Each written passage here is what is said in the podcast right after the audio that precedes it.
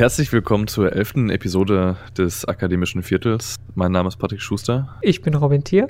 Und wir möchten uns heute ein bisschen über das Thema Orientierungsmessen oder auch Bildungsmessen unterhalten. Äh, Robin, worüber reden wir jetzt überhaupt heute? Äh, ja, erstmal ganz grob die Frage, ne? was ist eigentlich eine Orientierungsmesse, was ist eine Bildungsmesse? Und ich glaube, ganz grob kann man erstmal sagen, es sind Messen, auf die man gehen kann, wenn man irgendwie vorhat, zum Beispiel zu studieren oder sein Studienfach zu wechseln oder sowas und sich informieren möchte über die Möglichkeiten, die es in den Bereichen gibt. Die gibt es natürlich auch für Ausbildungen. Wir, wir reden das natürlich jetzt aus der studentischen Perspektive. Oder erstmal, was gibt es da? Es gibt natürlich äh, Aussteller. In der Regel sind das Hochschulen oder Ausbildungsbetriebe. Es gibt auch noch ein paar andere Leute, dazu kommen wir gleich. Ähm, zu den Hochschulen erstmal vielleicht. Äh, es sind viele, viele private Hochschulen da. Da werden wir auch gleich nochmal kurz drüber reden. Dann natürlich ein paar staatliche Hochschulen und gelegentlich sind auch Hochschulen aus dem Ausland, also beispielsweise den Niederlanden, vertreten. Ja, wobei aus, aus dem Ausland sogar teilweise deutlich mehr als die eigentlichen staatlichen.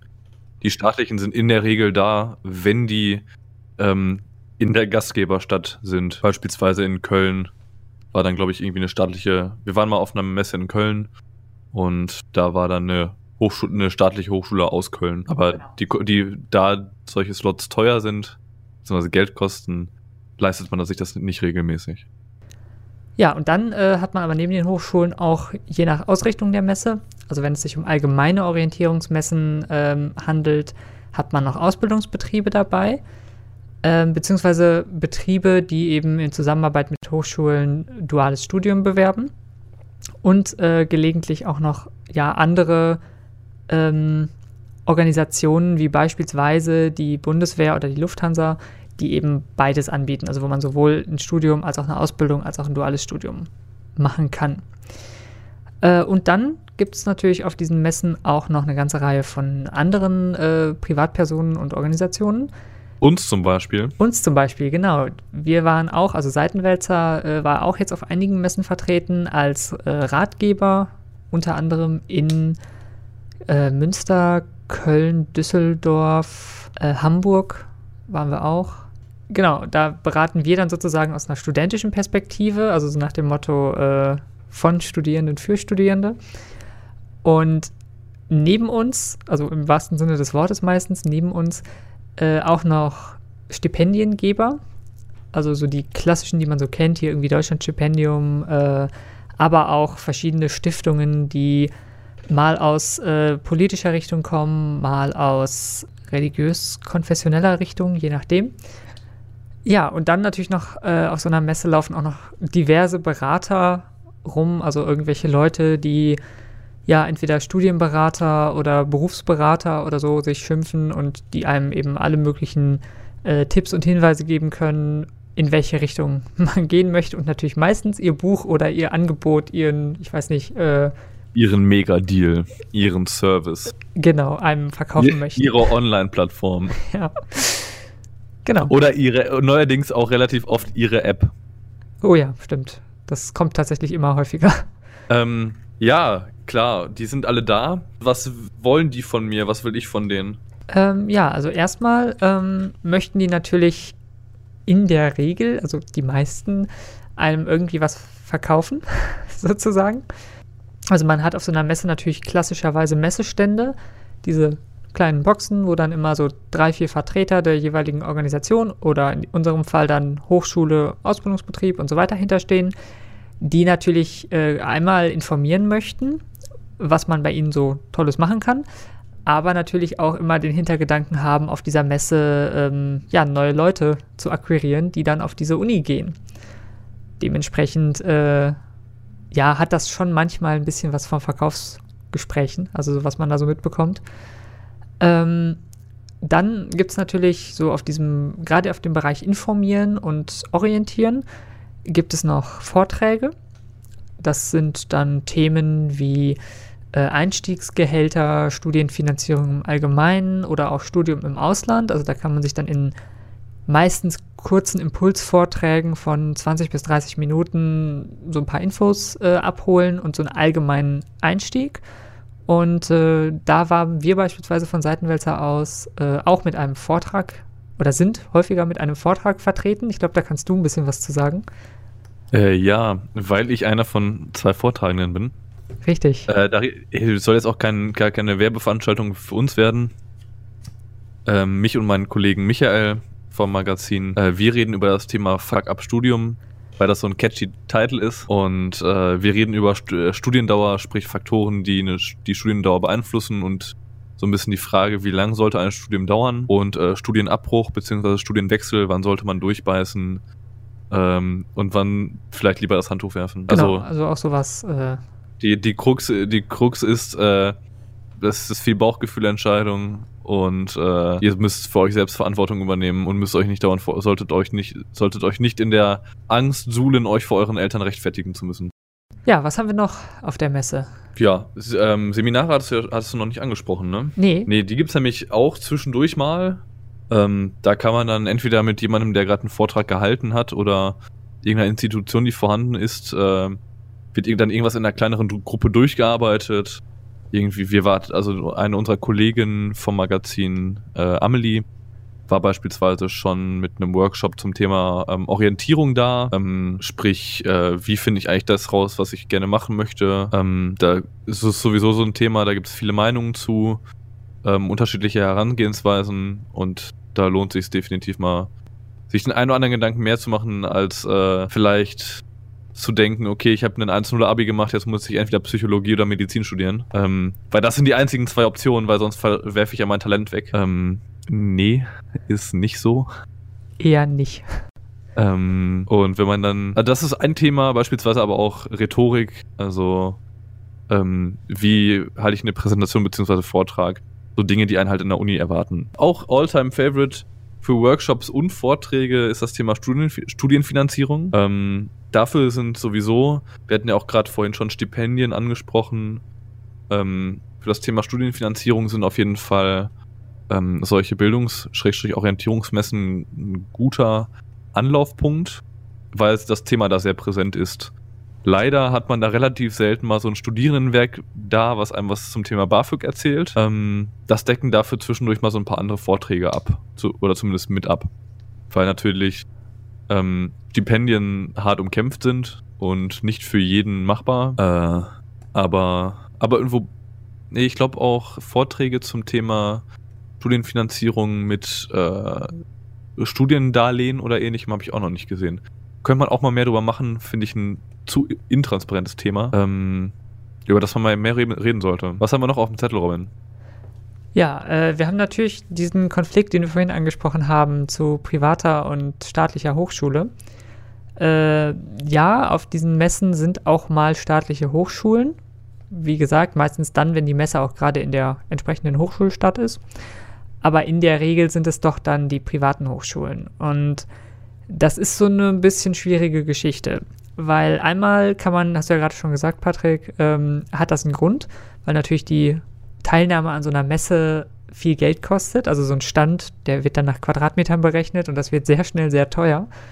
Apropos, für euch ist der Eintritt meistens entweder sehr erschwinglich und bewegt sich im Bereich von ähm, kostenlos bis 5 Euro. Genau, also es ist ja gerade dafür da, dass die Leute da auch äh, hingehen.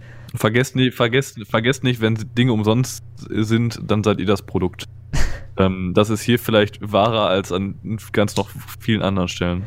Genau, weil gerade natürlich die privaten Hochschulen dann sehr gerne für sich selber äh, Werbung machen und ähm, es auch gerne mal so dastehen lassen, als wären sie die einzigen, wo man jetzt, keine Ahnung, mit dem Schwerpunkt Wirtschaft studieren könnte oder mit dem Schwerpunkt äh, Technik oder irgendwie sowas und man da vielleicht so ein bisschen ja, verfälschten Eindruck bekommt, ähm, was es so gibt. Also dass man vielleicht den gleichen Studiengang oder einen sehr ähnlichen Studiengang auch ohne die Studiengebühren einer privaten Hochschule studieren könnte, ähm, wird dann schon mal so ein bisschen unter den Tisch fallen gelassen. Also da solltet ihr euch auf jeden Fall dessen bewusst sein, dass wenn ihr auf diese Messen geht, äh, guckt euch auf jeden Fall, wenn ihr euch die Infos abgeholt habt, nochmal hinterher im Netz um, wo man vielleicht ähnliche Studiengänge oder die gleichen Studiengänge noch anders studieren könnte. Das gilt für Ausbildung genauso.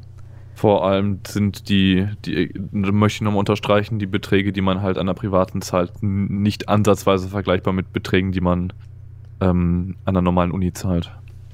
Also ich glaube, während sich äh, private Hochschulen im Bereich von mehreren hundert Euro pro Monat bewegen, ähm, sind die staatlichen relativ festgefahren auf. Ich, also ich kann nur für, für Westdeutschland sprechen. Ich glaube, im Osten ist es ein bisschen günstiger.